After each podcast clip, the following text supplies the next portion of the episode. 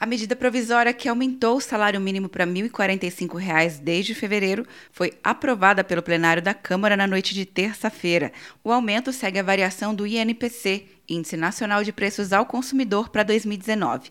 De acordo com o relator, deputado Coronel Armando, houve apenas reposição da inflação devido à crise econômica. Na atual conjuntura econômica, torna-se inviável a manutenção da política de concessão continuada de ganhos reais ao salário mínimo, em face da necessidade de preservar a atividade econômica nacional e os postos de trabalho. Os deputados também aprovaram a medida provisória que liberou 892 milhões de reais para socorro às vítimas de enchentes em janeiro.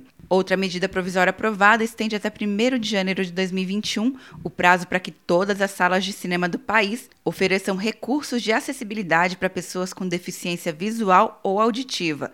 O prazo inicial era 1 de janeiro de 2020. Ainda na noite de terça, os deputados aprovaram um projeto que autoriza a distribuição da merenda escolar durante o período de suspensão das aulas por causa da pandemia. Os recursos vêm do Programa Nacional de Alimentação Escolar e a merenda será distribuída aos pais ou responsáveis dos estudantes das escolas públicas, comunitárias, confessionais ou filantrópicas de educação básica.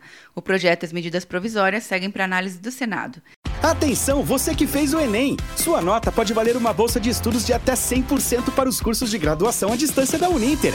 Isso mesmo! Até 100% de desconto em mais de 90 cursos. Transforme seu futuro. Acesse o site e inscreva-se agora. Uninter, a melhor educação à distância do Brasil. Uninter.com De Brasília, Luciana Castro.